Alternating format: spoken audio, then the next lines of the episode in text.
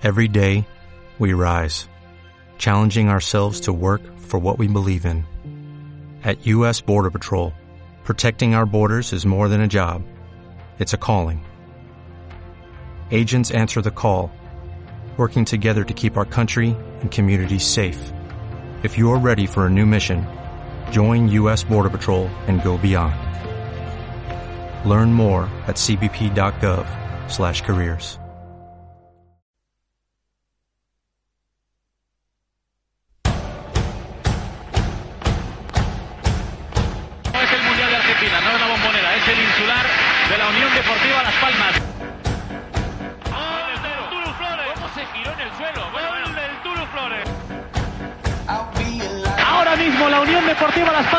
los marcadores sería equipo de primera división.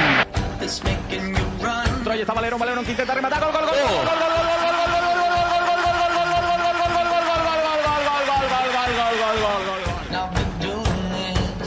gol. Para Araujo, Araujo que la toca. ¡Golazo!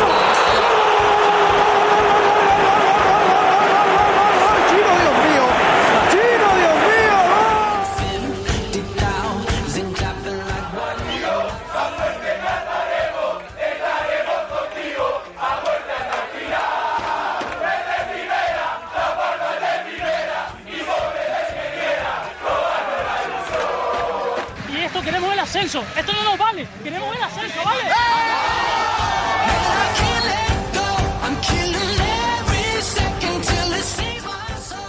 El de Valerón es un audio del año pasado, decía que quería el ascenso y una semana después estamos aquí en podcast.net para hablar precisamente y por fin del ascenso de la Unión Deportiva Las Palmas a Primera División. 13 años fuera de la élite, el equipo gran canario y por fin volvió en un partido redondo en el que tenía que remontar ante Real Zaragoza un resultado adverso de 3-1 y en el que la afición, prácticamente 30.000 aficionados, llevó en volandas al equipo de Paco Herrera. En la primera parte Roque y en la segunda Sergio Araujo, en un minuto 84 mágico, devuelve a la Unión Deportiva Las Palmas a la primera división. Este es el último programa de podcast.net, seguramente el más alegre de todos. En breve empezamos y hablamos de la Unión Deportiva Las Palmas y el ascenso. Yo amo frescos Spar. Ven a Spar y encuentra las mejores ofertas en productos frescos. Los martes, día de la charcutería. Miércoles, día de la fruta y verdura. Y jueves, día de la carnicería. Ven a Spar y llévate a diario lo más fresco al mejor precio. Spar, todo lo que necesitas.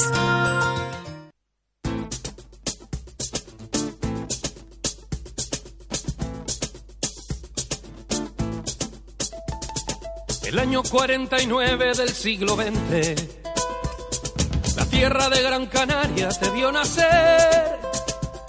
Se unieron los cinco equipos que había en la isla y desde entonces son amarillas todas las huellas que suelo hacer. Los años 50 fueron los del despegue, los años 60 fueron confirmación. Y en los 70 fuimos con alto vuelo, en amarillo rozando el cielo, jugando al toque con el balón. Los años 80 fuimos la pesadilla de los equipos que de rodillas abandonaban el insular. Y los 90 fueron para olvidarlo, pero seguimos aquí cantando arriba de ellos para ganar. Soy de Las Palmas, animo Unión Deportiva.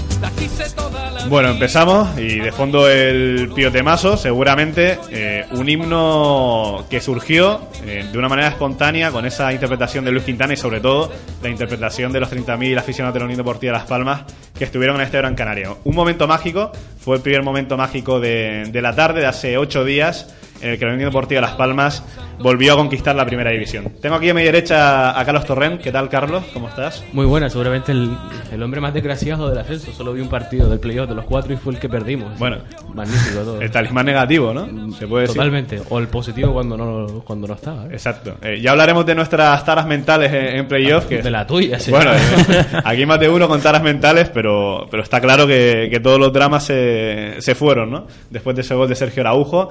José Mendoza, ¿qué tal? Hola Miguel, ¿qué tal? Muy bien. Oye, una pregunta, ¿tenemos también nosotros prima por ascenso? o- No, no sé, ¿No? Eso, eso hay que negociarlo, ¿eh? ¿No? Tu prima la coja. Gerardo Mayor, ¿qué tal? ¿Qué tal? ¿Cómo, ¿Cómo se vive estando en primera, siendo un periodista de primera? ¿Qué tal? No sé, yo soy el que pregunto, Gerardo. Tú eres el que No, no, yo, yo te pregunto a ti también, estamos casi en igualdad de condiciones. Bien, bien, ¿no? Somos Eh, periodistas los dos. Está claro desde que soy el moderador de esta, de esta mesa. El equipo ha ido hacia primera división. Eh, Jorge Cruz, estás en segunda. Hola, ¿qué tal? Nada, un periodista de primera también. ¿Todo bien? Sí, muy bien. Ahora eh, disfrutar de, de la primera división, de haber conseguido este este milagro, porque parecía que no íbamos a salir nunca de la, de la segunda de la segunda división, de la categoría de plata del fútbol español y, y ya está aquí, ¿no? Y ahora hay que hay que disfrutarlo. Eras parte del club de los pesimistas, ¿eh? Sí, pero vamos a ver, lo voy a De matizar. los pesimistas radicales. Sí, diría pero incluso. eso es porque yo, yo personalmente, de por sí en la vida cotidiana, soy muy pesimista. Pero ahora, siendo objetivo, la Unión Deportiva Las Palmas tenía un equipazo y obviamente era un serio candidato al ascenso, pero es que son muchos años en segunda y había mucho miedo de por medio. Yo digo que son dos ascensos. Fue el quitarse lo del Córdoba del año pasado y el ascenso a primera división. Eh, tiene muchísimo más mérito de, de lo que parece. Se habla muchísimo de la, de, de la celebración, de lo que significa el ascenso, obvio, pero eh, el partido que hizo Las Palmas, que lo vi anoche repetido, así que lo tengo fresco, fue un partido descomunal. O sea, el, el Ángel López, por ejemplo, Ángel López que lo hace todo bien, o sea, no comete ni un error Ni en un los error. 90 minutos. Eh, Julio también, partido espectacular, Roque Mesa, eh, Araujo, pese a que participó poco, también tuvo eh, hizo un partidazo bestial, Jonathan Viera en los últimos minutos, o sea, un partido descomunal de la Unión Deportiva Las Palmas que tuvo el merecido premio. Pese a que esos últimos minutos hubo ahí un poco de, mm, de, de miedo, a todos se nos pasó Lógico. lo mismo por la cabeza. Pero mira, al final. Esa falta el de. García en el minuto 92. Sí, ese saque de banda ahí al bueno, final tenía, también. tenía que estar. Eh, ¿qué, qué sería de Las Palmas sin una falta en contra en el último minuto para, para Estamos sufrir? tentando el destino. Por lo que fue una falta casi en centro del campo que tampoco. Bueno, No, casi no, el centro del campo. bueno, No tenía, balón colgado al era área, pegada eh. a la banda y no tenía ningún sentido, pero David García fue muy pasado de revolución. Había que ponerle emoción, había que ponerle más emoción. Claro. ¿Qué, qué sería A para ver, nosotros básicamente era el canguelo final, que teníamos de que se pudiera escapar, pero está claro que no era una falta al borde del área, pero mm, volviendo a lo que decía José de nombres propios en el partido, es verdad lo de Ángel López, yo creo que fue, sinceramente, el mejor del partido, porque es que realmente fue, fue espectacular, Mm. porque vale que Araujo marca el gol y, y Roque Mesa también, pero el partido de Ángel López, el que lo pueda haber repetido, que se fije en Ángel López, porque es que lo hace todo bien, no comete ni un fallo en todo el partido. Para mí, Pero, eh, espérate, que, que termino mejor actuación individual de Ángel López de la temporada, sin duda. Lo que sí iba a decir es que Jonathan Viera, ese partido lo jugó tan sobrado, porque ya cuando sale de, de Zaragoza, hace unas declaraciones ya de pensando en el siguiente partido de les esperamos aquí, lo vamos a conseguir, se nota que él vive el fútbol de una manera especial y él lo, lo transmitía en el campo, jugando como si estuviera... Como si hubiera jugado ese partido, como si hubiera jugado ese partido mil veces. Y yo creo que ese salto de calidad que buscaba Paco Herrera en el mercado de invierno se, re- se vio reflejado perfectamente en ese partido con Jonathan Vieras, que jugó muy sobrado. Yo, antes del partido me temía, la verdad, que, que el equipo saliera con demasiadas revoluciones. Algo que después de la alineación eh, de, también me lo temía aún más con la presencia de, de Adrúbal, que es un jugador pues con mucha, con mucha intensidad. Pensaba que el equipo iba, iba a precipitarse demasiado y, y para nada. Jugó con una cabeza fría eh, brutal, lo hizo prácticamente eh, todo bien el equipo de, de, de Paco Herrera. Y, y es que creo que no hay no hay prácticamente nada que, que recriminar en, en esos 90 minutos, el planteamiento también fue, fue perfecto, quizá el cambio de, de Culio en la segunda parte eh, me sorprendió me sorprendió un poco. Y sí que es cierto que esos 5 o 10 minutos hasta, hasta el gol Las Palmas estuvo un poco perdido. ser, a ver, si la memoria no me falla, puede ser el primer cambio de Herrera de Culio. Es No, decir, al- alguno más ha tenido, pero muy lo ha cambiado en medio de un partido. a Sí, Culio. pero sí, en sí. los últimos minutos es porque iba muy cansado y con tarjeta, pero una o dos veces nada más. Le- Los cambios a Julio han sido contaditos. Y no, y no son cambios tácticos, es decir, lo de Culio fue más un cambio eh, mirado para los últimos minutos, no para no para darle descanso o por tener una tarjeta. Que No sé, pero bendita cabeza la de Julio cuando saca el balón bajo palo. Hmm. O sea, que al final el, el balón acaba en el larguero, pero es que, madre mía. Nada, yo con respecto a ese partido, recuerdo que durante toda la temporada en las notas de- del punto me han dado muchos palos de... Las en- míticas en- notas Las míticas notas. Lógico, lógico, En- en porque- plan de- Mereci- de merecidas ser- en muchas de- jornadas, De ¿eh? ser muy, Correcto. eh, Palo, tío. eh, muy exigente o de, de- de no ser generoso en las notas. Y recuerdo que para este partido puse 5 10. eh, un hito histórico. Igual me dejé llevar un poco por. Bueno, por lo también que vi las notas de todos. otros periódicos y no Como- estuvieron mal. como tampoco. todos. Pero di, No di cinco, estuvieron mal. di cinco dieces que habla un poco de lo que Mira, fue el partido, sí. ¿no? El partido de. Aquí hemos nombrado a Ángel, hemos nombrado a Julio, pero por ejemplo, el partido de Aitami Artiles fue una cosa de, de loco. Fue un escándalo, lo hizo absolutamente todo bien. y También de David García, eh, que hablamos y- del error, pero hizo y un partidazo brutal. Aparte, Aitami hace, salva un balón que se, se iba, un balón muerto, y lo mete casi para, para hacer goles, que es el que empuja a Araujo al final. El partido fue eh, mentalmente perfecto y también salieron las cosas muy bien, porque creo que ir al descanso con 0-0 era un peligro importante a nivel mental en la segunda parte. Irse con 2-0 también, porque ya da- das al Zaragoza aire para que te ataquen a ti. Entonces creo que salió todo perfecto. 1-0 al descanso, le metes el segundo en la segunda parte justo antes de, de acabar. Salió todo perfecto, incluso en el momento de los goles. Y salió, que- salió algo perfecto que también fue la colaboración de Ranko Popovic. Colaboración por, por lo que vi el jueves, que es cuando tuve tiempo para ver el partido, porque el domingo prácticamente entre La resaca, ¿no? entre la emoción y, y la resaca y todo eso, no tienes tiempo de ver el partido, pero mm, no tener a Ruiz de Galarreta, el único que mueve un poco el balón en el Zaragoza, en el medio del campo, se notó. Las Palmas se comió en medio del campo del Zaragoza y era una cuestión de tiempo. Llegó en el minuto 84 porque somos así, porque nos gusta sufrir, porque Pero- llega de la forma eh, más rocambolesca al gol, pero el ascenso lo tenía Unión Deportivo. Pero. Miguel, yo creo que ese guion ya estaba escrito desde que pita el árbitro el final del primer partido de la ida. O sea, ya el Incluso resultado desde, condiciona. incluso desde lo que pasó en Córdoba también. No, por ser un poco y- místicos también. Pero ya el resultado de la ida en, en la Romareda ya te condiciona el partido de vuelta, donde las Palmas tiene que ir a por todas desde el minuto desde el minuto uno. Y lo que sí que había que mirar era un poco cómo se iba a gestionar esa eh, bueno pues esa intensidad, ¿no? Si salir desde el minuto uno en plan el equipo volcado. Más intensidad es ansiedad, porque Sí. la intensidad va a existir en un partido Claro, pero la ansiedad yo creo que te entra más en la segunda parte si ves que todavía, justo en los momentos donde Las Palmas Mm. iba ganando 1-0, llegamos al minuto 80 y Las Palmas todavía le quedaba un gol.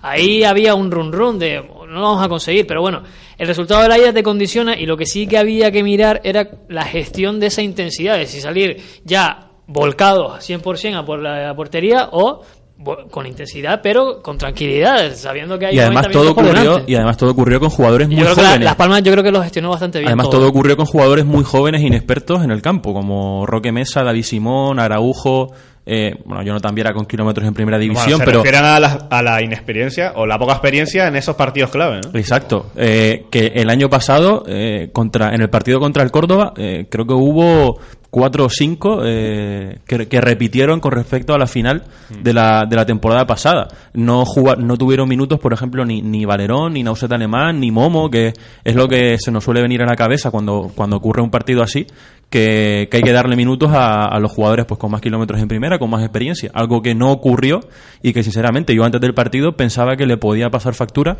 a Las Palmas esa alineación, por ejemplo la presencia de, de, de Adrúbal, pensaba que Valerón iba a ser titular y Roque estaría, estaría en la derecha.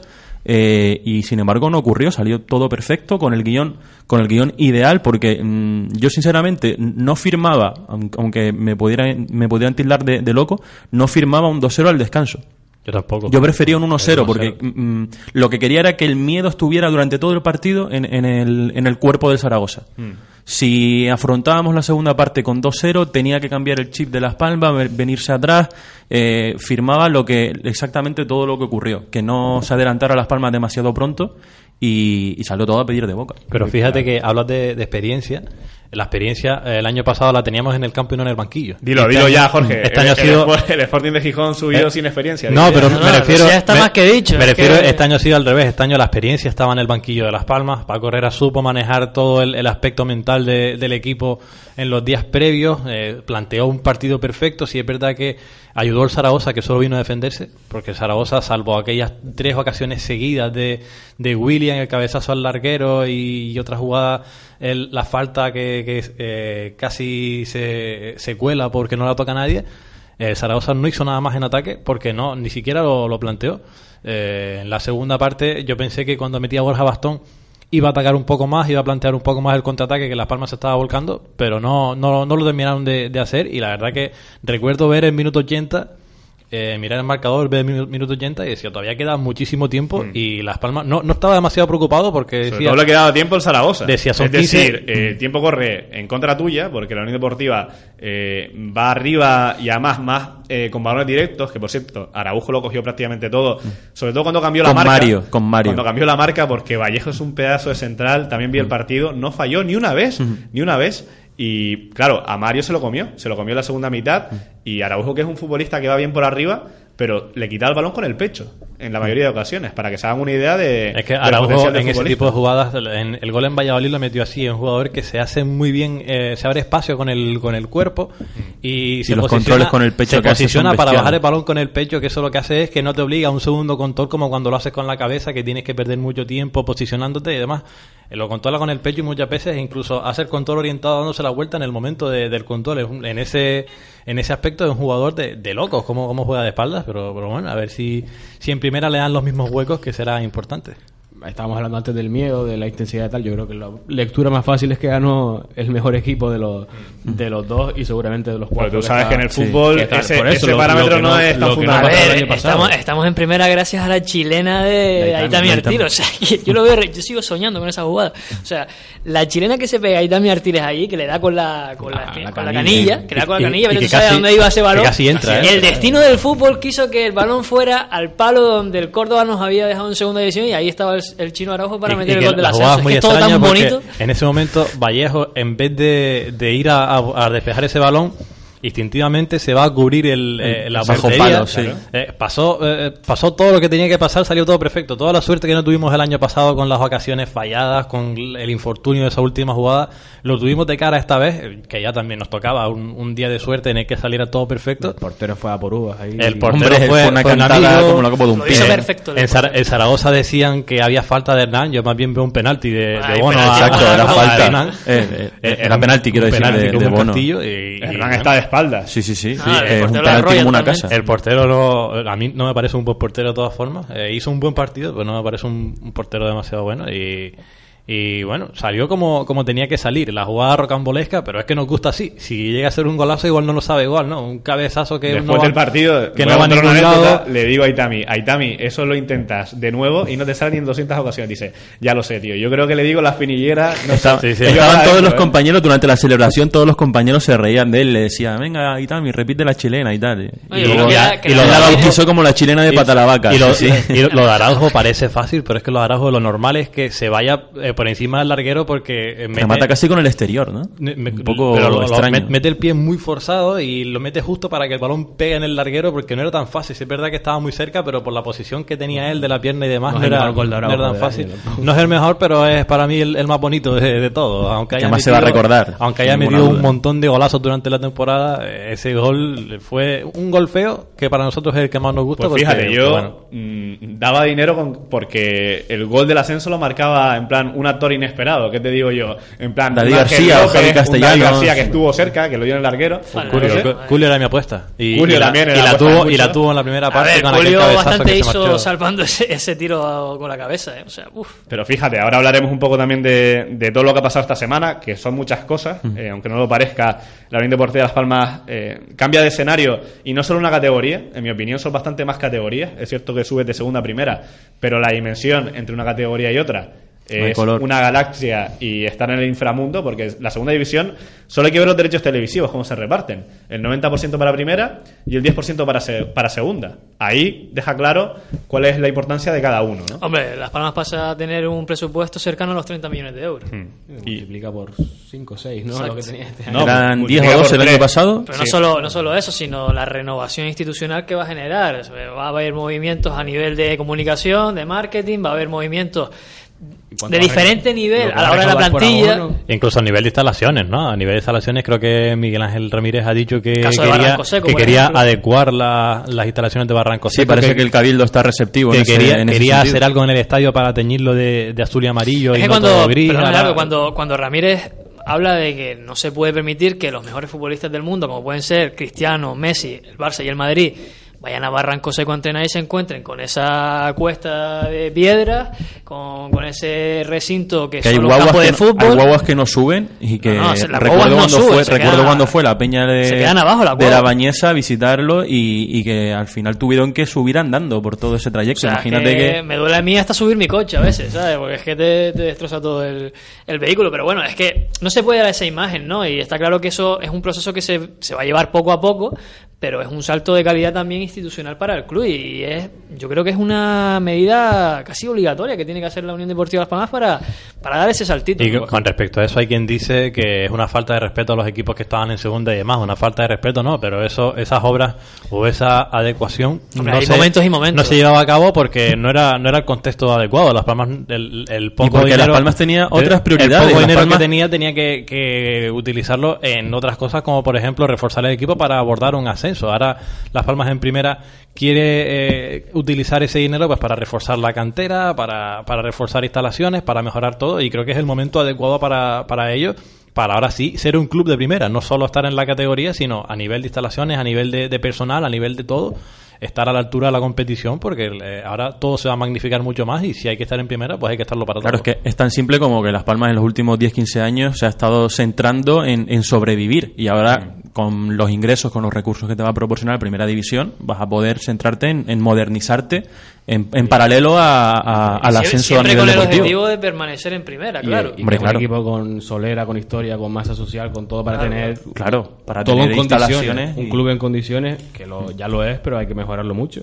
Y yo creo que no es un equipo como de los que eh, quizás ascendieron el año pasado, o Ibar Córdoba, que no tienen tanta tanta historia ni mucho menos, y ni, ni infraestructura ni masa social, ¿no? Yo creo que Las Palmas ahora está donde le pertenece y tiene que adecuar el club a donde le pertenece. Y también, por qué no decirlo, eh, también le ha lanzado mucho el capote a- al Cabildo, ¿no? Al Cabildo de Gran Canaria, porque en sus manos está, por ejemplo, el tema del acercamiento de las gradas al estadio, que va con cierto retraso y sobre todo hay que ver la imagen que vas a dar a nivel no solo nacional, sino a nivel internacional. Espero que se ponga manos a la obra porque, mm, vamos, no me parecería correcto ni adecuado que se viera la grada sur, por ejemplo, que es al que enfoca la televisión, de esa manera, que parece esto... Pero a ver, Miguel, tampoco en- hay que el- volverse locos, ¿eh? Tampoco, por el hecho de haber subido a primera, tampoco hay que agilizar todo de una manera exagerada y hacer las cosas mal. O sea, No, pero, eh, pero el, no el proyecto- el de la obra... que tardando más no se va a el hacer proyecto, mejor de la, tampoco. el proyecto de la obra tiene que seguir su curso. Es verdad que lleva cierto retraso, pero es que tampoco Las Palmas ahora puede, por el hecho de subir a primera, empezar a renovar todo de un día para otro. Esto es un proceso que, que Las Palmas no se puede olvidar de dónde viene tampoco, porque esto es una cosa importante para el futuro de, de la entidad. Las Palmas No, viene tema de segunda es- división ese y el dinero va a no ser permanecer. Palmas. No, no, no, claro, pero que me refiero a la hora de pedir ese dinero para adelantar o para mejorar A ciertas ver, cosas. comentaba Ramírez cosas durante, poco a poco. comentó Ramírez durante esta semana que Ángel Víctor Torres, el nuevo consejero de, de Deportes del Cabildo, le había propuesto eh, pagar más dinero a la empresa constructora para adelantar esas, esas obras eh, y Ramírez le pidió que por parte de la Unión Deportiva de Las Palmas lo mejor era emplear ese dinero en otros aspectos como el de la torre de fondos de, del Segura para llevar allí la- el, La el- el sede, museo del club, la sede, una posible residencia, mejorar el estado del césped, eh, hacer también un- construir un campo en Barranco Seco, es decir, que esa no es una prioridad en el sentido de que, oye, eso lleva, lleva sus plazos y vale, es mala imagen, evidentemente, el plano de televisión, que haya unas obras de fondo, pero es algo Ah, que yo no puedes Yo evitar. recuerdo una temporada, perdona José, el Málaga en primera, a lo mejor Gerardo estaba por ahí, una parte del estadio cerrada literalmente, una tribuna porque estaban remodelando O San Mamés. la... Yo, yo cuando San llegué este año con una grada, claro. Pero eso no pasa nada, eso tampoco una creo. lona, cualquier cosa. Yo llegué- Exacto, llegué a Málaga eso sí, con, pero- el, con el estadio terminado, pero sí recuerdo pasar, por ejemplo, por el Benito Villamarín y estar un fondo en obras totalmente y quedaba, parecía el campo del rayo, ¿no? Con, con la, había una pared que era lo que, lo que tapaba la, la obra y sí es verdad que no, no queda bien, pero son eh, situaciones que hay que llevar para, para mejorar y eso no se hace en dos meses de, de verano. Eh, Si tenemos que hacerlo así, pues no- nos aguantamos que seguramente eh, la primera vuelta quede mal, pero igual la segunda queda mucho más bonito como al final quedó San Mamés. Hay que seguir el plan establecido. Yo creo que no hay que Claro. acelerar. No, por eso. No, por eso. forzadamente. Pero mira, forzadamente hay, otra- hay otras prioridades. Mira, Gracias a ejemplo- Dios, el plan estaba antes de ascender a primera edición y si ahora se hace algo, se va a hacer a mejor, no, no a peor, pero hay que seguir las pautas establecida desde antes sin volverse loco. Pero aún Yo así, que la... constructora, en este caso que es Asir, eh, vamos, es un- igual es un mal ejemplo la comparación, pero si lo hace en el canal de Panamá, lo de retrasar las obras, imagínate lo que puede hacer en el Estadio Gran Canaria, ¿no? No está dentro del, del plan, es decir... ¿Estás comparando el canal de Panamá con un estadio de fútbol? No, no, yo estoy con- comparando el procedimiento de la empresa. No es lo mismo, ¿eh? Pero Y el procedimiento no es lo mismo en un, en un ¿eh? canal que en un estadio. Estoy comparando el procedimiento de la empresa, Vale, no vale. la inversión, que evidentemente la inversión del Canal de Panamá son de 1.800 millones de euros y aquí estamos hablando de una inversión de que no supera los tres, para que te das la idea. Me sorprende que sepas la inversión en el canal de Panamá. Tengo, tengo mis intereses. Ya veo, ya veo. Eh, en marzo de 2016, que en principio va a estar Sí. la, la obra terminada, si el Cabildo no pone de por medio y, y se aceleran los temas. La Bueno, hora sin, sin naciente, por cierto. La naciente va, va aparte. Exacto. Eh, pasamos de infraestructuras a algo que ha tenido mucha candela esta semana y ha sido los precios de los abonos. Eh, no estamos para opinar si son adecuados o no. Eh, no sé, dígame algo. A mí me sorprende Yo una soy, cosa. el, soy el único que lo va a sufrir, ¿no? Sí, Eso no, parece. No, a sufrir no, a disfrutar. O sea, yo creo que si quieres ver a tu equipo en primera división, y me da igual que me compares ahora con otros equipos de primera, los precios que tiene, tienes que adecuarte a lo que te ponga el club. ¿no? Si me parecerá más caro o me parecerá barato, bueno, pero es lo que hay, ¿no? Y yo creo que se ha visto en las colas que hay, que ha habido estos, estos días, esta semana, que al final la gente te lo va a comprar. Es que, es que llevamos 13 años sin ver al equipo en primera y yo creo que vale la pena la inversión, creo que se puede financiar, además. A nueve meses por una forma- entidad, una reconocida entidad bancaria. sí. por la Caixa, no, no, no pasa Por la nada, Caixa, no pasa nada. por decirlo.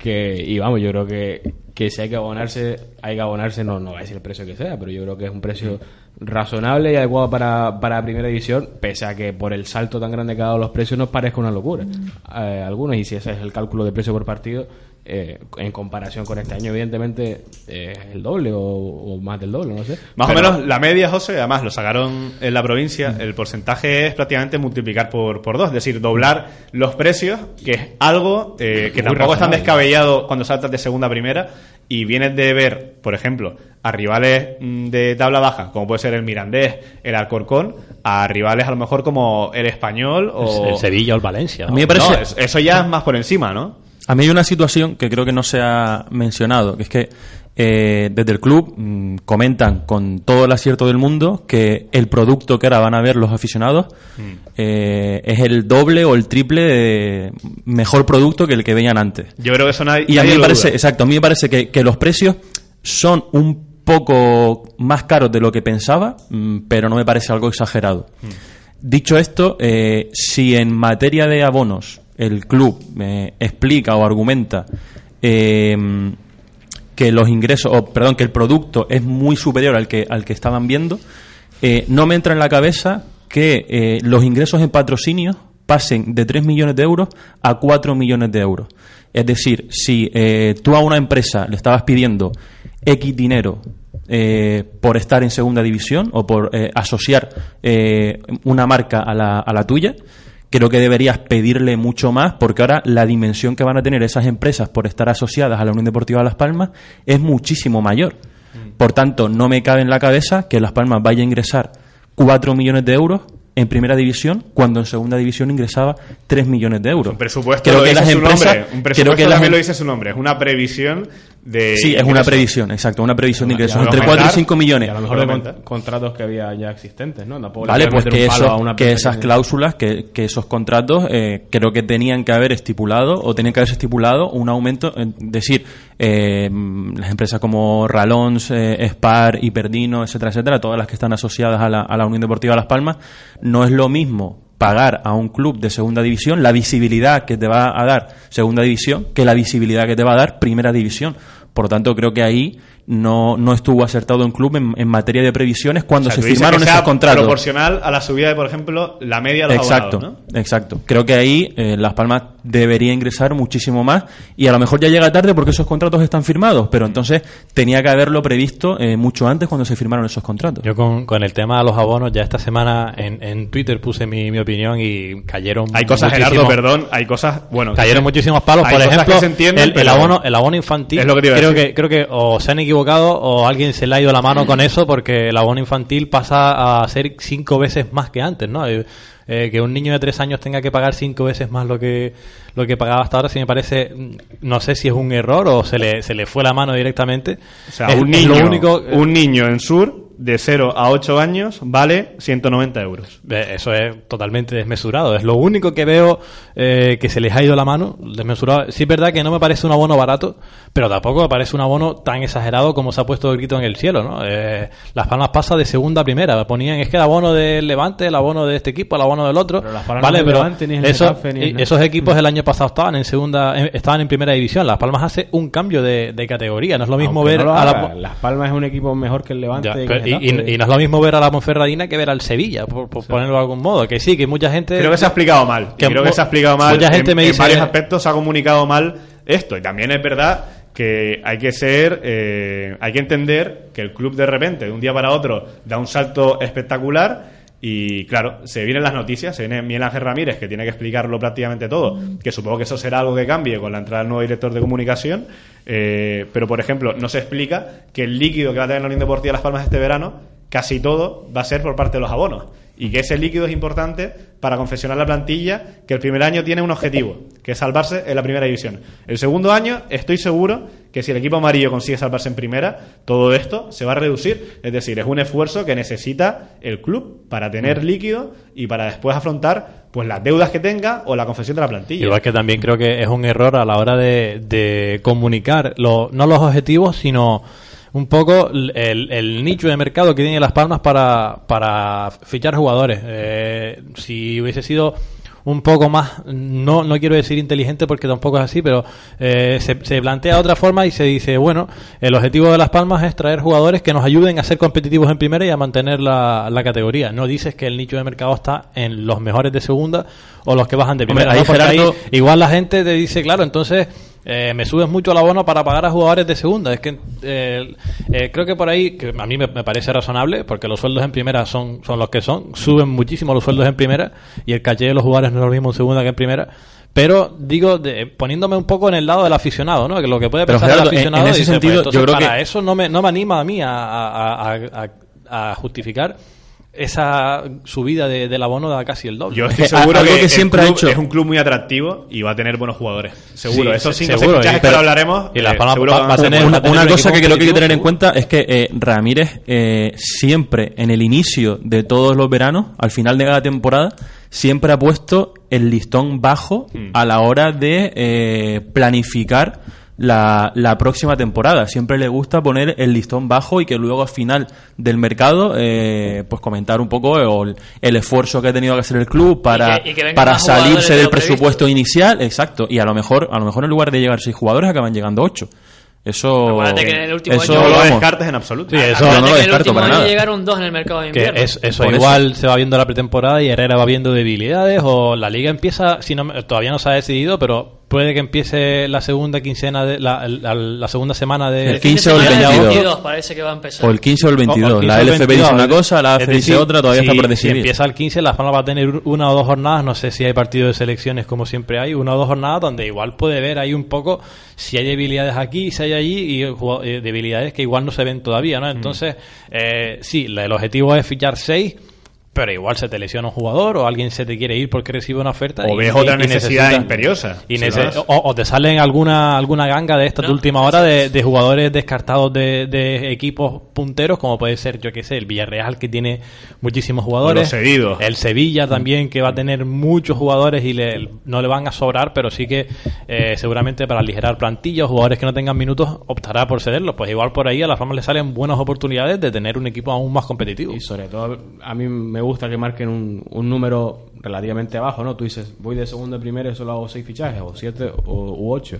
Pero lo que no puede hacer lo que hizo el Córdoba este año, que creo que hizo 16, 18. Una revolución bestial. No, no puedes hacer Una eso, plantilla no, nueva. No puedes hacer lo que hizo el Depor, que Ya, se pero salvó la, el milagro, la diferencia ahí, 15 la, diferencia ahí, por ejemplo, es que el Córdoba no tenía una base para subir a primera, subió Claro, por accidente con un equipo que no era de primera. Las Palmas tiene la- una columna vertebral, eh, estamos hablando de la defensa.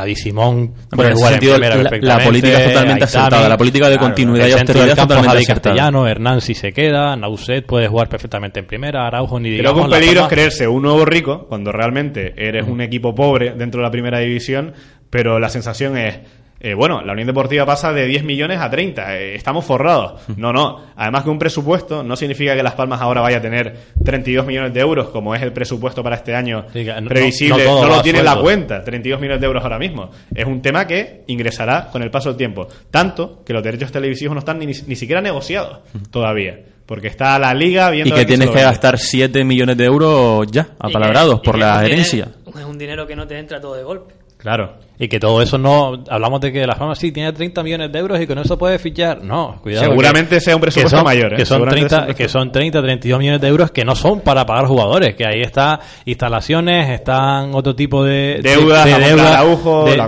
cuentas en el club. Que ahora mismo Las Palmas ya del tirón ha tenido que, que hacer un pago de 3 millones de euros en los conceptos de fichajes de Sergio Araujo y del primer pago de, de Alfredo Ortuño. De medio millón, sí. Eh, es decir, que el- no vamos a tener, o el club en este caso, no va a tener tanto dinero para, para sueldo como parecía, que puede llevar a equívocos de decir que sí, 32 millones de euros, ahí puede fichar jugadores importantes, pero es que no solo se dedica a los sueldos y es una cosa que puede llevar a confusión.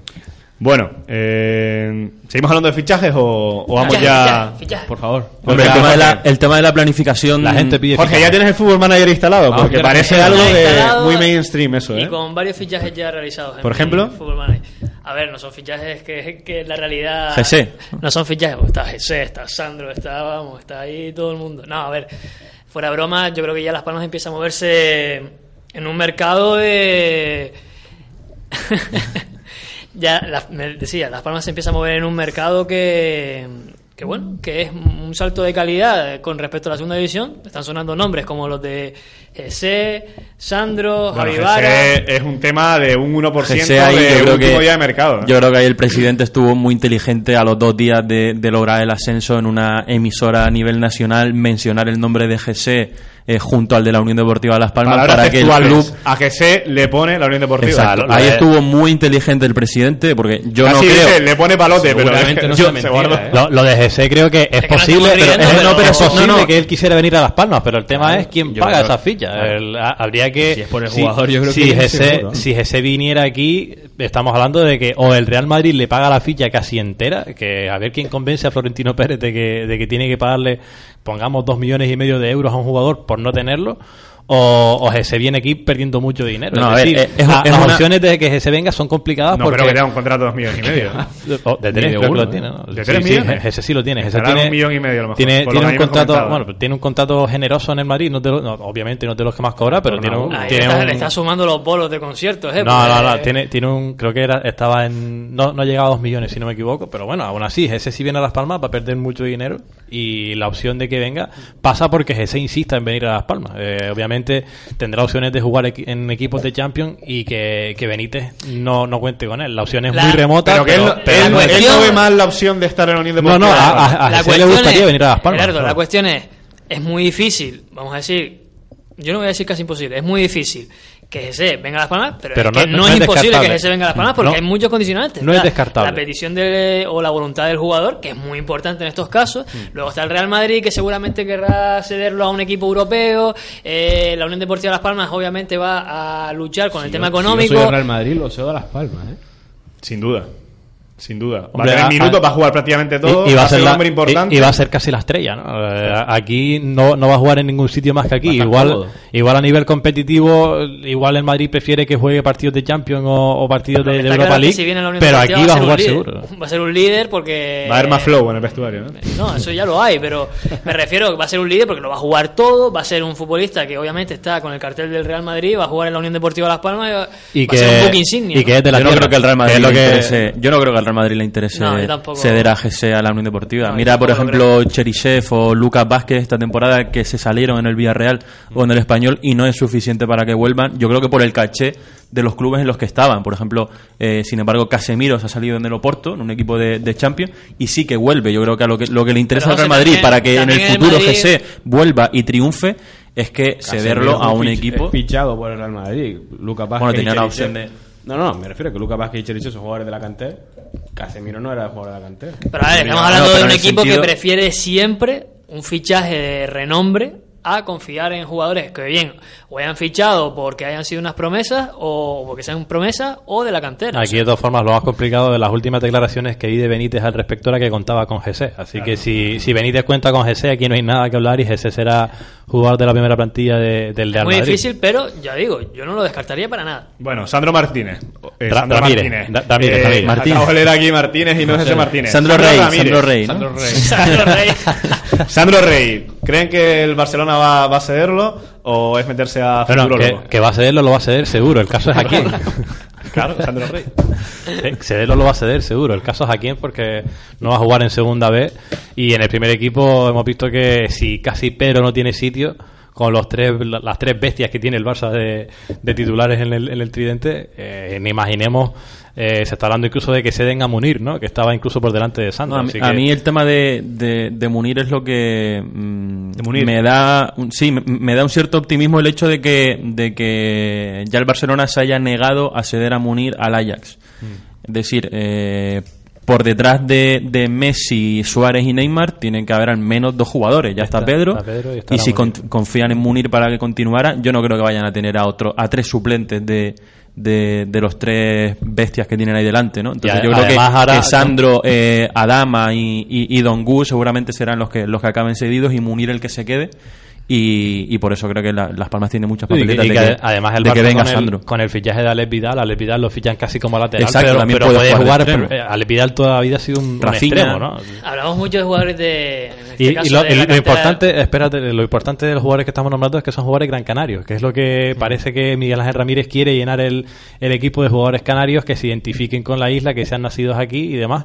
Y creo que son buenas opciones. Sandro, de hecho, eh, sí pasó por la cadena de filiales de Las Palmas y del Barça lo fichó desde ahí, como puede ser un caso de Rafa Mojica, ¿no? Entonces, creo que Sandro es una buena opción, que el propio jugador Sandro era un seguramente... futbolista que en la, cadena, en la cadena de filiales marcaba 150 goles por temporada. Y seguramente el propio jugador vea la, la opción con muy buenos ojos, sería jugar en primera con el equipo de tu tierra. No, el jugador quiere venir. Sandro sigue siendo de, de- de- el de corazones amarillos de, de Sandro, así que bueno, eh, es una, una opción interesante. Bueno, última pregunta del tema de... No, yo quería añadir antes de Sí. que Gerardo me cortara. Cuidado con la café de sol, eh, que se te cae. Sí, eh, lo que quería añadir es que estamos hablando de jugadores de cartel Barça Madrid en plan cedido, pero es que en segunda hay unos jugadores que yo, vamos, Mira, yo el echaría Valladolid, por ejemplo. el Girona, el Girona, el Valladolid, yo diría incluso que hasta el Sporting, aunque el Sporting no, obviamente va a ser muy difícil que saque jugadores porque no pueden fichar, pero en segunda hemos visto esta temporada que hay mucho nivel de El futbolistas que central creo francés que del se- Girona es muy bueno, por ejemplo. Y es un futbolista que estaría dentro de los parámetros Que de la Unión Deportiva. Sí, no Tiene si, contrato, eh, tiene- estaba cedido por el Villarreal. No, no, no, Creo tiene que- contrato con el con- Girona. con A el mí me Girona, contó que si, si, si alguien lo quiere, eh,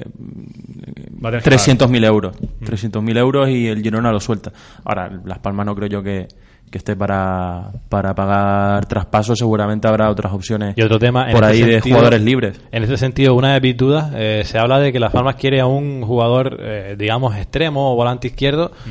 Eh, yo cuento, eh, ¿Contamos con Jonathan Viera o sin contar con él? Porque Todo si, va a depender de Jonathan si Jonathan Viera eh, al final acaba volviendo a Las Palmas, como parece que todo hace indicar, aunque habrá, que, habrá antes que convencer al estándar de Lieja, eh, entonces ya tenemos ese extremo izquierdo, ¿no? Porque A mí me que parece lo de Hay que Jonathan convencer, Viera- tiene que convencerlo él. Me Decir, parece- me queda tanto dinero por cobrar en esta temporada, ¿cuánto estoy dispuesto a perdonar? Si perdonas todo, seguramente Pero te dará hay- la carta de libertad. hay que tener una cosa en cuenta, es que el estándar de, de Lieja ha cambiado de propietario. Sí, sí.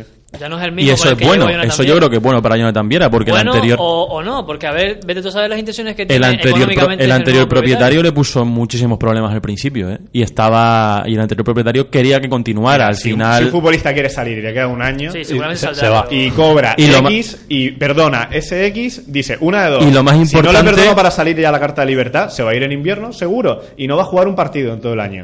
Bueno, me, eh, me perdona este dinero, el dinero que no le pago y que se vaya. y lo más importante es que no le costó ni un duro al estándar de Lieja. Claro. Entonces ahí el estándar no tiene nada que perder. Y- y al final que el creo tema que- de, creo que de acuerdo. lo que iba a contar es que me parece eh, junto a la del central y a la del portero, que en la del portero es fácil acertar.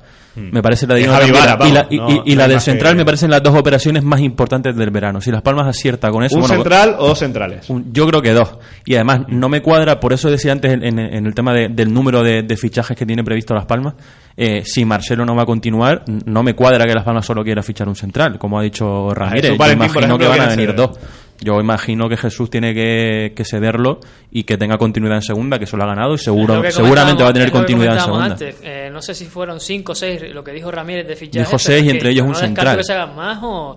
Es que A mí, cosas a mí, cambian. en este sentido, hay, del mercado también. en este sentido hay una cosa que me preocupa y es que Las Palmas no tiene dire- director deportivo. Eh, es decir, ahora mismo está fichando Ramírez, Tony Cruz y a saber la, los, A mí eso los- tampoco- los- a mí eso tampoco me gusta. deportivo. los intermediarios, sí, Tony Cruz, pero, Tony Cruz. pero los fichajes los hace Ramírez, ¿no? Y los intermediarios que pueda tener, las relaciones suyas con, con los Mm. presidentes y demás, pero no hay como una figura como la de Nico, que es el que se encargaba de, de peinar el mercado en otros países, porque por ejemplo, no me imagino yo a, a Las Palmas yéndose a Argentina a mirar jugadores, eh, jóvenes es que estando, como- estando como en primera, estando en primera división, no eso no hace lado. falta. Exacto. Eso no hace falta. Te van a venir a ti. Te metes en Van a, y- van a ofrecerse. Ya, pero, Volvemos a pero la toda de siempre- YouTube entonces. Pero siempre me, O nunca se ha ido esa época. Siempre me parece más acertado, o por lo menos tener una figura que se, que se dedique exclusivamente a eso, ¿no? No, yo estoy contigo en eso, estoy contigo. Tu Yo función es Palmas- esta y tú tienes que traerme, si yo te pido un central, tú tienes que traerme aquí cinco opciones de, de buenos centrales y que, que Herrera elija cuál es la que más le convence. ¿Un delantero? Pues tú me traes cinco delanteros y que el entrenador elija. Pero me parece, mm, eh, es lo único que me, me preocupa de lo que viene el verano. Eh, parece que las operaciones las va a llevar el presidente. Yo no descarto Y, que... Bueno, no, que- no lo sé. la- no, no desconfío nada del presidente porque ha hecho muy buenos fichajes, pero también otros, pues bueno, no nos ha salido de No nada. descarto que finalmente no llegue ningún secretario técnico. O sea, yo creo que ya- posiblemente se ya- ya ha dicho que no es se nada prioritario. la- Llegar llegará, pero con la temporada empezada, según comentó el, el presidente. Yo digo que, bueno, yo creo que no, que posiblemente no haya secretario técnico, que llegue un secretario técnico nuevo.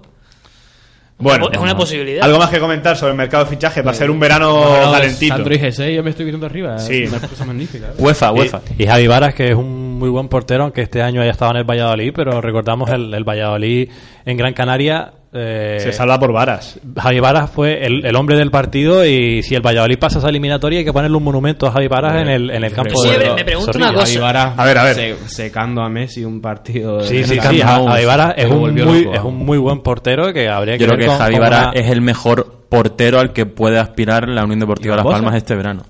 Barbosa, por lo visto lo quiere el Villarreal.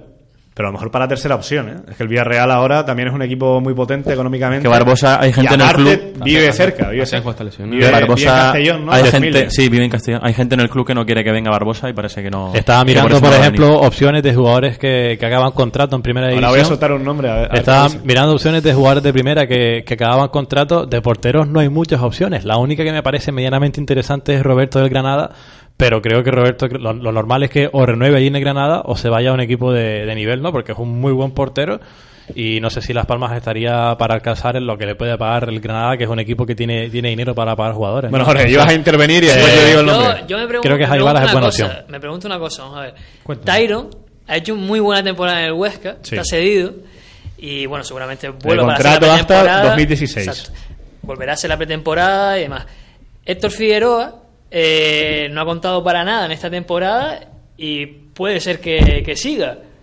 O sea, yo me pregunto, mm, ¿cuál va a ser el futuro de, de Tyron? ¿no? ¿No sería muy normal que un futbolista al que ha cedido se haya salido, no cuentes con él, y otro con el que no has contado, cuentes para, en primera, ¿no? A mí me gustaría que Herrera le diese una vuelta Sí, de tuerca. Tiene que a hacer la pretemporada y ahí comprobar si, si tiene nivel para, Aún para primera división, cosa. comprobar Yo, de cerca. yo en el tema de Tyron digo una cosa, es una cuestión puramente de confiar en el talento, no hay más. Vale. Porque por mucha temporada buena que haya hecho en, en el Huesca, Tyron eh, ya se sabe que es muy bueno porque tiene es un jugador muy talentoso. Es verdad que eh, posiblemente, yo lo entiendo, hay entrenadores que pues no les gusta ese tipo de perfil de jugadores porque te dan menos en defensa y demás. Pero no defiende prácticamente es nada, es verdad. ¿Y Jonathan Viera? En su época no Y- defendía nada, pero ha cambiado, sí. Bueno, y, y, y Tyron a lo mejor también se puede aplicar un poquito más, ¿no? Yo me refiero, es una cuestión puramente de confiar en el talento. ya En está. este sentido, de hecho, ayer leía una información precisamente de Miguel Hernández en laspalmas.net que hablaba Bien, de... me lees, ¿no? Sí, sí, eh, no- nos leemos. nos Más te vale, vamos. Que hablaba de cuatro posibles sesiones al Huesca y no estaba la de Tyron ahí. Eh, Yo, por no, eso, Tyron es un nombre que está encima de la yo, mesa. yo Tyron, Tyron intuyo que se le querrá ver, que Herrera le, Exacto. le- le querrá ver a ver si, si le puede sacar algo y si no, pues cederlo de nuevo, a un, sobre todo a un segunda, que seguro que el Huesca está esperando con los brazos abiertos a que, que le vuelva Yo esa creo que Las. Palmas tiene jugadores que en primera eh, pueden dar buen nivel por el estilo de. O del incluso fútbol. mejor nivel. ¿no? A mí, a mí Sí. me, me gusta mucho lo que... Caso de Roque, Desta- por ejemplo. destacar más. A mí Caso me, de Roque. me- me gusta mucho la idea de Las Palmas eh, con, la, con el tema de filiales, que parece que por fin lo va a hacer bien, por lo menos mi opinión, que esa idea de, de ceder 15, 20 jugadores, creo que es lo mejor para que los Las jugadores... No tiene tantos jugadores eh, para ceder, ¿eh? Sí, yo creo sí, que se han columpiado dando ti- 15 tiene, o 20 tiene dos, jugadores. tiene dos filiales y un juvenil que ahora pasa a ser también un, eh, se- pasará a ser pos- pos- posiblemente Las Palmas Atlético. Eh, el, el- el equipo, la plantilla de Las Palmas Atlético de este año había jugadores de- interesantes que habría que ver ¿Por si ejemplo? dan- si dan el salto. Eh, por ejemplo, José Artiles, ¿no? Eh, la, la, la de siempre, la, la que José Artiles tiene contrato para estar el año que viene en el primer equipo. ¿Alguien más? Pero, No hay eh, nadie más, se- es que se no hay irá- nadie más. Se irá cedido, pero jugadores Oye, que, habría, habría que ver, Nili. habría Nili que ver en, una opción, sí. en otros en otros equipos. Eh, a ver si, si despuntan ahí, como ha podido ser el caso de, de Roque cuando se fue a, Porque a Baleares. cuando- cuando Entonces, era jugador que no parecía que estaba fuera del club, al final renovó un poco de una forma un poco extraña, se fue, hizo una buena temporada. Y al final acabó valiendo. El caso de Tyron puede ser parecido. Me parece una opción muy interesante que los jugadores de- eh, destaquen y, y se formen y maduren como futbolistas en otros equipos de, de- de otras categorías. Cuando Ramírez habló de posibles fichajes, que empezó a decir un portero, un central y demás. eh, no Portero se- lateral izquierdo, un central, un medio centro organizador, No se habló- un extremo rápido y un, delantero. Un No se habló nunca, o al menos en un principio, de un lateral derecho. Es decir, yo pienso, confía obviamente en David Simón, puede tener a Ángel López si finalmente todo se recupera el tema de ya perfectamente, eh, Dani Castellano, Cristian, más un fichaje, aunque lo de Cristian no tengo dudas, eh, más el fichaje, y entiendo que para el lateral derecho va a contar al menos para los entrenamientos y para tenerlo ahí con Nili, porque él también comentaba No, hombre, que... yo creo que en el lateral derecho serán David Simón y Ángel. Y dos Ángel por puesto. tiene dos. Nili Hombre. creo que también es importante buscar ¿Para una qué quieres sesión. más? Una sesión en no sé, segunda. Eh, yo date creo cuenta que, que Nili es tiene- lateral derecho tiene- hace un mes y medio. Bueno, ¿eh? pero ya es Tiene, lateral tiene derecho. a Ángel López, tiene- pero tiene a Ángel López y a David Simón y en- si en un casual una urgencia se tiene que dar está también David García. Nili lo... lo. No, Roque más Lo que parche. no puede hacer Nili Roque es más parche todavía. Lo- está claro. Nili Pero, tiene ver, que, irse... y- laterales no, probablemente ¿cuántos tenga un buen mercado, ¿no? la Unión Deportiva? O sea, yo creo que para no verte pero si cojo a mitad de tres temporada... Además, si creo que tres jugadores por puesto, No, no, mal vamos, ¿eh? No hay fichas. Además, creo que el perfil de jugador que, que es Nili, por ser un, un lateral reconvertido, un talentoso extremo, eh, tiene un muy buen cartel en segunda división, en un equipo, si es verdad que no puntero, pero en- El filial de Las Palmas. Huesca o algún equipo de, de estos de, de Mirandés o un, no- un no te Lega- hablo- un Leganés o un- la Ponferradina, una, una cosita así. No, te, no te hablo de, do- de tres jugadores por puesto, estoy hablando de dos, que van a ser Ángel y David, y uno que puede estar ahí a caballo, eh, apareciendo en algún momento. ¿no? Pero entonces estamos hablando de que con Nili pasará como con Héctor Figueroa, como con Jesús Valentín, como con todos estos que A se, ver, le, si se lo, le para- lo llevamos al extremo. se le para la no te estoy diciendo la que Nili progresión. tenga que jugar 40 partidos en primera, te estoy diciendo que tenga minutos, ya está. O sea, Bueno, a ver, voy a decir el último nombre y me vino a la cabeza sobre todo porque José Mendoza antes dijo lo de Barbosa, que si iba a volver o no. Eh, lanzo el nombre de David. Eh, ¿A usted le gustaría eh, que volviese a Unión Deportiva? A él, desde luego que sí. Te has pasado una bolita de. Sí, no, oeste, eh, aquí hay que, Te has metido a Sandro. Rey, ¿eh? Te has metido a Hay que Sandro Rey. mojarse, ¿eh? Yo, eh, deportivamente, a mí David como central me, me parece buen central, pero creo que Las Palmas no se puede conformar solo con el fichaje de David en defensa. Hmm. Yo creo que debería ser, a cometer, como decía José, dos dos fichajes, dos centrales. Pero no te parecería mal por cómo se fue eh, un no, día no, después porque, al Córdoba, no, vamos a volver ver, ahora a la él, Unión es Deportiva. futbolista, él es futbolista y también mira por su, Vale. su- sus intereses. Él fichó por el Córdoba, un equipo en primera división, el Córdoba bajó y ahora pues intentará jugar también en primera división, pero es que eso lo van a intentar todos los futbolistas siempre. Si a ti te dicen de trabajar en un equipo con- en primera división y tú estás en segunda, oye, yo creo que... Lo Yo creo que Las Palmas necesita dos centrales que mejoren a, a Itami y a David García y David no los mejora. David está en el nivel de, de Itami y de David García. Carlos. Yo creo que si David quiere jugar en primera división, el único equipo que le puede ofrecer algo es La Palmas, porque no creo que por lo que ha hecho este año el Córdoba nadie le va a ofrecer nada. No ha hecho méritos para continuar tampoco. Y porque no ha hecho mérito, porque ha estado un año no parado, porque al final sí que, a final de liga sí que jugaba bastante. Una De defensa- medio centro. Una defensa de 5, medio. Medio centro que- defensivo, sí. Pero a mí, francamente, no me gustaría que vuelva. Gerardo. Eh, a mí y mira no- que me encanta David cuando estaba en Las Palmas, era mi central predilecto, pero. Me, pare- me- parecía, cuando sido. estaba en Las Palmas, me parecía muy buen jugador, que también imprimía mucho carácter desde atrás y demás. Pero ahora mismo estamos hablando de un equipo en primera y que eh, Las Palmas quiere traer un central. Si el central es David, yo no sé cómo va a estar esa defensa para, para competir con, ya no te digo Ronaldo, Luis Suárez, te digo un ver, Aduri. con eso no hay que. Ese listón no hay que ponerlo porque Pero- en ese listón nunca. No, pero Ese de- partido pero va a no, brutal, nadie. Ahora te hablo, porque- te hablo de, de un Aduri, de, de, un, de jugadores más, no digo Sergio García porque parece que ahora se, se va al español, pero jugadores más, más normales, no más de ligas como la de Las Palmas. ¿no? Creo que Las Palmas necesita un central de primera, de- con, con caché en primera, además, importante. Si, si viniera Davy, Las Palmas tendría que fichar otro porque si no, creo que no, no me parece una, una defensa de, de total garantía para la primera. Y a mí personalmente no me gustaría que volviera porque no me parece elegante la forma de irse. Se fue porque quería jugar en primera, ahora su equipo desciende y quiere volver a jugar en primera con el equipo al que dejó tirado. No, no sé, no me, eh, me parece lícito por su parte. Eh, un, un jugador puede tomar las decisiones que quiere y puede elegir, Escucha, pero no me parece El elegante. jugador puede decir todo lo que tú quieras. Sí, pero, pero- aquí hay una persona que es la que fichará y de- decide, pues sí o no. Ya, pero a mí se me está pidiendo la opinión. Si yo fuera, si yo fuera Pues el si no, director no te estoy deportivo, diciendo a ti, no, digo que, David podrá elegir lo que quiera. Decir, vale, pues yo voy a intentar jugar en primera, pero es que va a haber una persona o un cuerpo eh, directivo que va a decir, pues sí o no. Pero a mí Miguel Hernández me ha dicho qué opinas del fichaje de David y yo No, digo pero que con todo, Jorge. No, no del ¿Eh? fichaje, sino de la ¿Qué- posibilidad qué- de que ¿qué opinas, qué opinas de que David pudiera venir? No y yo le, le respondo a Miguel Hernández y a los oyentes del podcast eh, que a mí Que no me, que a no, Jorge Cruz no le responde. no me, no me parece elegante eh, lo que hizo David, por eso no. Y además creo que sobre todo a muchos muchos socios tampoco les haría demasiada ilusión la vuelta de, de el David. tema de los abonos, y además de uno Eh, que por no eso. lo ve solo bien. Eh, bueno, vamos si, a ver. si vamos a, el disgustos a... de, de jugadores descendidos de primera que, que busca las palmas, ¿no? De Sí, sí, el, perfil lo da perfectamente, pero no creo que sea un fichaje que mejorase en, en demasía a Las Palmas, sobre todo queriendo competir en primera. No me parece un refuerzo de primera división. Bueno, con esta opinión de Gerardo Mayor, si nadie quiere añadir nada más acerca de- del mercado de fichajes, Carlos. No. No, nada. Bueno, pues nos vamos a la sección de variedades.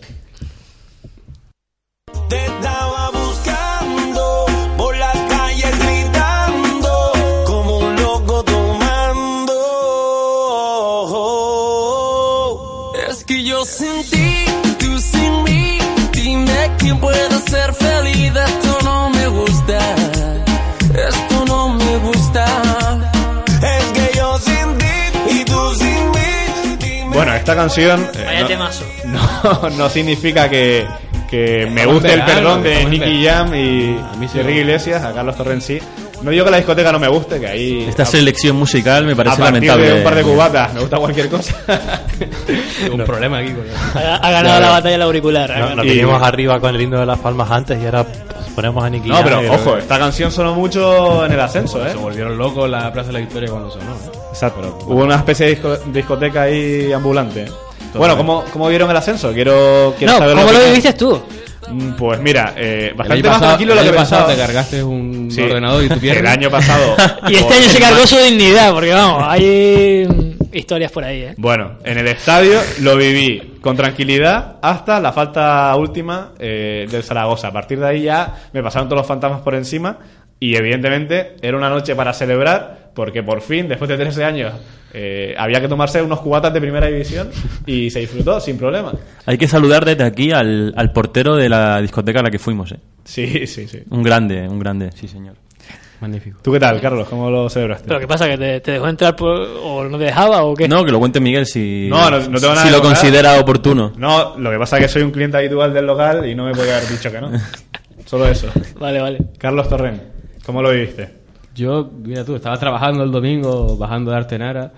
Escuché el gol de Roque por la radio bajando de camino a las ¿Y te alegraste por Roque? Evidentemente, solté un grito afónico, esos lamentables. Y luego, cuando Araujo marcó el segundo gol, estaba descargando un camión con una carpa, sujetando una carpa que pesa una tonelada con la mano. Y de repente. Una tonelada, está muy fuerte. De repente. Mucho gimnasio, veo. ¿eh? Evidentemente es una exageración, pero de repente el- la cogí con una mano y con la otra empecé a acelerar el gol, que no sé dónde mm, cojones saqué la fuerza, pero es la, la euforia esta que dice cuando los momentos de adrenalina. Y descargué el camión y pasé por las palas para llevar a gente a casa y tenía un gripazo muy potente y me fui a dormir. Bueno, me fui a dormir, no, vi, vi la celebración por la tele. Ha sido el ascenso más triste de mi vida. ¿eh? Sí, ya veo, ya. Vi un partido solo del playoff y luego el, el partido decisivo ni lo vi y ni lo celebré. Pero bueno, la verdad es que. Yo en el estadio. Lloré, lloré de la emoción. Yo en el estadio, que el- creo que fue en el segundo gol de Sergio Araujo que salí Sí, corriendo y no sí. sé, no sé, no sabía ni cuál era mi destino, pero yo salí corriendo y me choqué con José en medio del pasillo. ahí no sé si seguirá la silla por ahí, pero debo pedir perdón al club porque me encontré una silla por medio y no sé dónde la mandé. Al Cabildo. Y O sea, tienes que bueno, al Cabildo, a todos. vale, le pido perdón al Cabildo porque posiblemente esté rota. Es que me la encontré por medio y so- sobraba ahí la silla. no, salí corriendo, con- me encontré con José Mendoza cuando marcó Araujo. No me acordaba de ese Y fuimos a, y acabé la cabina donde estaba Miguel y acabamos ahí todos en un abrazo. Pero eh, Momento muy bonito. Fue, emocionante. Fue- Tuvieron que flipar los periodistas de Zaragoza que Estaban al lado y Pero, eh, yo sinceramente no pensé en ellos. Yo recuerdo cuando, cuando el gol no, porque estaba en una retransmisión de radio y tenía que, que mantenerme allí, pero sí es verdad que según, según terminó el partido, eh, sé que tenía que hacer el resumen, pero pedí permiso, solté el micro y me fui a, a abrazar uno por uno a los que estamos aquí presentes, más otros sufridores que hemos estado toda la, la temporada aguantando y el año pasado nos tuvimos que ver las caras de... de parecíamos zombies de, de ver lo que lo que había pasado y no sabíamos muy bien No, lo no, que no parecíamos.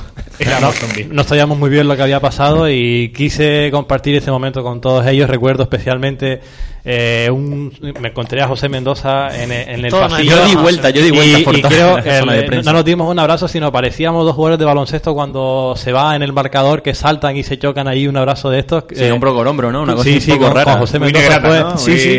muy ¿Cuán- americano. ¿Cuántas cabinas tiene el estadio Con José de- Mendoza de fue un abrazo así. 80 y- Porque yo, cuando el árbitro pitó al final, salí corriendo. Eh, yo también, también. en- De hecho, a ti sin, no te vi. sin rumbo. Sin rumbo. como un Salí corriendo. una maratón ahí pasando sí, salí corriendo como si dieran el pistoletazo del atrás. Salí corriendo y llegué a. Como buen me runner, fijé, ¿eh? Y llegaste me fijé, último, ¿no? Y llegué a la cabina 28. Cuando ya vi que no había nadie por esas cabinas, dije, ¿dónde coño estoy? Aquí corriendo como un loco. Y, y luego ya cuando volví ya bajé abajo y ya tuve que... Por cierto, no Robaina, que no puede estar hoy en, eh, no ha podido estar en los últimos podcasts tampoco, eh, llorando. Sí. Me saqué un selfie con- que- me saqué un selfie con se me- Nausea abajo, se eh, me quedó- esa imagen se me quedó cuando fui a abrazar a Miguel, me encontré a, a Nausea llorando a su lado, eh, estaba muy emocionado y bueno, a mí ese rato de abrazar a todos los compañeros, a todos los, los amigos de, de- que hemos eh, sufrido mucho esta temporada, temporadas anteriores, ya eso a mí no, se- no me lo quita nadie. ¿eh? Ese ese rato queda ya para, para mí, para mi recuerdo y es uno de los, de los recuerdos más gratos que guardo de, de este Yo- ascenso, más que de luego en la Plaza de la Victoria y en el Parque Santa Catalina, que también fui con unos amigos y me lo pasé Me- muy, También, muy bien. también hay que decir el, el abrazo que vino después, Jesús Izquierdo y Edu López, que son los dos que faltan, aparte de no ser Robaina aquí, también muy emocionante y que vaya este recuerdo para ellos porque no están el último día.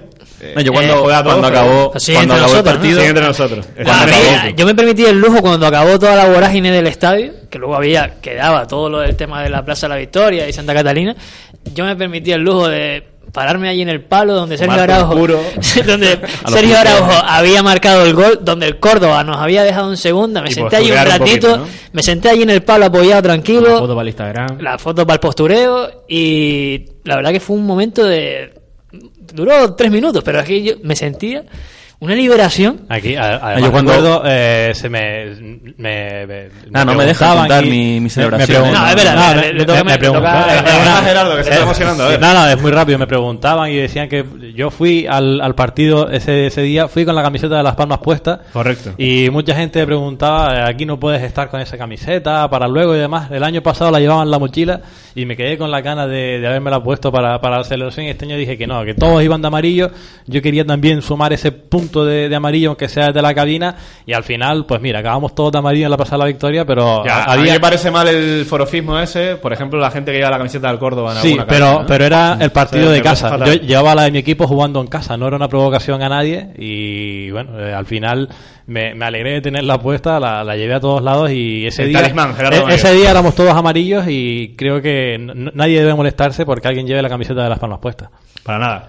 Yo cuando, cuando acabó el partido, Que eh, siempre llevamos, aunque no la llevemos encima, la llevamos, La llevamos debajo. Sí. Ahora sí, Mendoza. No, cuando acabó el partido, en, en la cabina de prensa de, de- de un periódico, pues bueno, no es como, como internet, como es tu caso, por ejemplo, que, que te puedes tomar un, un paréntesis antes de ir a, antes de ir a la, a la redacción y ya ponerse las pilas a, Sí, bueno, a trabajar. Y, y le pedí a, a- a Martín Alonso si podía bajar a, a tribuna a ver a mi padre y, y bajé corriendo al asiento de, de mi padre en tribuna, le pegué un abrazo y ya volví y me pude ir a trabajar. Cuidado, ¿eh? Me Ese, pude ir a se- ese trabajar señor, tranquilo. ese señor del que habla José Mendoza, Tiene su historia. ¿eh? Tiene su Cuéntala, historia y... No, pues si no se nos va demasiado el podcast, pero un día debería contarla porque No, ahora, hay, hay una pregunta por aquí de, que pregunta si va a volver el rebumbio. No. No creo, vamos, no creo no, que vuelva. sé sincero, no. No creo que vuelva, a no ser que, Ojalá. que Ah, ocurra claro. algo. Ojalá. Yo me- encantaría, yo hablo de esta temporada. Está difícil. hablo de esta- de esta Está temporada. difícil. Bueno, el, el último día de rebumbio, que fue el 22J, El 23. pues. Bueno, fue el día después, sí. El día de- del batacazo contra el Córdoba. Llamó el padre de este señor, muy emocionado, y yo, de verdad, el de Ascenso a la Unión Deportiva Las Palmas, me acordé, aparte del Arteixo, de Nado Carnero, de los partidos contra Orense cuando perdieron las camisetas y casi no se juega, de los partidos en Miranda, de los partidos en Alcorcón, de toda esa basura que nos hemos tragado, de verdad, es que no hay otra palabra, Con respeto. con respeto. Pero también me acordé de toda esa gente que lloró el 22 de junio ante el Córdoba y de lo mal que lo pasamos. Y también después se me pasó por la cabeza cómo hicimos el reumbio, yo sin portátil porque se había roto. eh, Lo habías y roto, todo- lo. Sin mirarnos. ahí. sin mirarnos, eh, cada uno con la mirada perdida y las llamadas de los oyentes que nos reventaron la centralita y entre ellos estuvo el padre José Mendoza, que estoy seguro también. Esa- ese abrazo salimos todos. Yo directamente ese día no fui al programa. Vaya veleta. No, no está- ¿Estás en Madrid? O... Me iba a Madrid al día siguiente, pero igualmente no tenía fuerzas para ir a ese día a hacer el programa. ¿eh? Bueno, ahí estuvimos, cumplimos y, Y no, no, la alegría también fue doble por la- eso. ¿eh? Lo del padre José, si no me equivoco, ¿no volví al estadio desde aquel día? ¿O algo así? No, fue un partido porque él trabaja Ah. los fines de semana y no puede no puede ir a todos los partidos, no puede abonarse, pero también tuvo un Pero fin fue de semana solo, ¿no? libre. Fue solo, sí, estuvo solo, estuvo solo. Tuvo un fin de semana libre, fue el partido contra el Girona, el partido de, de la liga regular, pero fue su segundo partido después de después del 22J y mira, le dieron el fin de semana libre, por supuesto, como no podía ser de- de otra manera, y lo, lo disfrutó y lo aprovechó. Bueno, a ver, eh, preguntas de tuiteros para el último programa de esta temporada de podcast.net, que el año que viene amenazamos con volver. Nos dice Paco Aragonés, eh, no podía faltar eh, en el último programa. Eh, ¿Se contará con Tyron, Carlos, Tana o Héctor Figueroa? Eh, no tenemos por aquí a Tony Cruz, ¿no? Yo diría que con ninguno. Pero opinión, totalmente. Yo creo que tampoco con ninguno, al final yo creo que ninguno acabará formando parte de la plantilla. Creo que deben ser cedidos y que demuestren si son válidos para jugar en primera división en otros equipos. Eh, mi opinión personal es que Tyron debería quedarse. Yo creo que se debería dar una oportunidad y que Paco Herrera decidiera. Iron nos encanta a todos, yo creo. ¿no? Yo creo que debería hacer la pretemporada y, y si convence a Paco Herrera, pues seguramente será una buena De- decisión que hecho, continúe. es el que ojalá. menos conoce, ¿no? Los demás los ha tenido este año y sabe lo que pueden dar Claro, sí o por no. eso. Tyron digo. probablemente lo tuvo en la pretemporada merezca- pasada bastante tiempo, ¿eh? Pero conoció lo suficiente como para decir que se fuera seguido. Tenerlo dos tres semanas Sí, de pero entrenamiento ahora para lo, visto que algo más en Huesca, que ha sido una de las estrellas. De hecho, el Huesca metió tres goles en la final y Tyron hizo dos. eh, que ha sido un jugador muy importante. Bueno, Román Pérez, que, que también otro buen oyente, nos preguntaba lo que decía antes, ¿no? ¿Volverá ese referente de las ondas radiofónicas popularmente conocido como Rerumbio?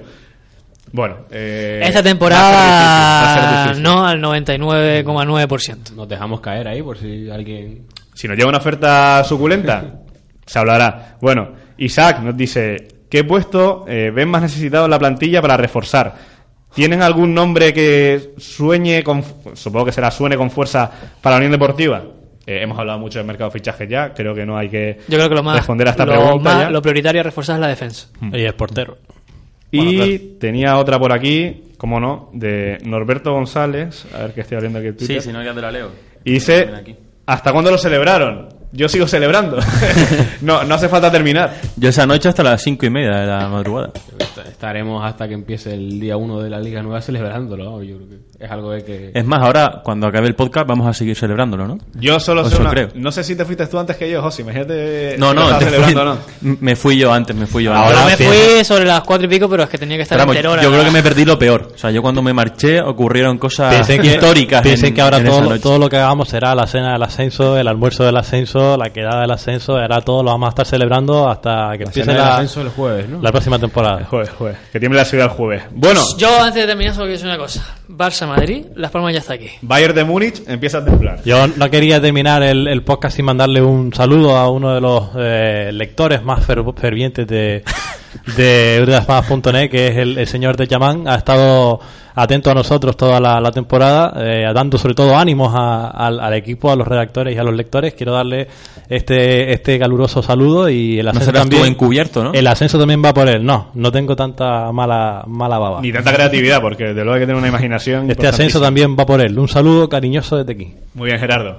José, para ir cerrando. No, no, ya está todo dicho, creo. Imposible superar la aportación de, de ¿No te vas a despedir de los oyentes? No, nada, que nos vemos el año que viene en Primera División, en un podcast de Primera. Aunque ese titular ya estoy un poco un poco cansado, llevamos una semana con el tema boda- de la las boda bodas de, de primera, primera y tal. eh, Por cierto, pero bueno, enhorabuena a Jonathan Viera y Roque. No Por se supuesto. casaron entre ellos, pero se casaron con sus respectivas parejas y, y enhorabuena por, por esa unión, esos enlaces matrimoniales. pues eso seremos periodistas de Primera y el año que viene este será un podcast de Primera División también. Pues muy bien, Jorge, ¿algo que añadir? No, pero sí podríamos proponer hacer el podcast desde el Bernabéu o algo así. Se viene arriba, se viene Habría que pedir las acreditaciones a ver qué nos cuentan. ¿eh? Estamos ahí en la grada un ratito. Tú y- ya has estado por allí, hiciste contacto, seguro. Mueve Sí. hilos, mueve hilos. Sí, sí, sí, sí. Bueno, eh, no me gustaría despedir este, este podcast.net sin agradecer a, a Lucas Segura y a Radio Juventud eh, toda la confianza que han puesto en nosotros y la verdad que todo ha sido facilidades. Cómo no, a, a Pepillo, que nos ha aguantado aquí. Eh, Aplausos de para todo. Pepillo. Nos ha aguantado a todo. Y a King Kong. Y a King Kong también. Y al perro también, que nos ha dado aquí la vara bastante. Pero, ¿eh? pero explica quién es King Kong, si no la gente se va a quedar en plan loco este. Un perro que de, de Radio Juventud. Muy simpático. Y bueno, Y muy grande. Insisto la- el agradecimiento a Pepillo y por supuesto a todos ustedes que han estado eh, también aguantándonos eh, en podcast.net. En podcast.net. Voy a terminar mal. Eh, amenazamos con volver. Te estás emocionando, ¿eh? Amenazamos con volver. Amenazamos con volver el próximo año y seguir contándoles las vivencias de este equipo en la primera división. Pasen un buen verano y nos vemos en septiembre, agosto, septiembre, ya veremos. Hasta luego. Cuando empiece, ¿no?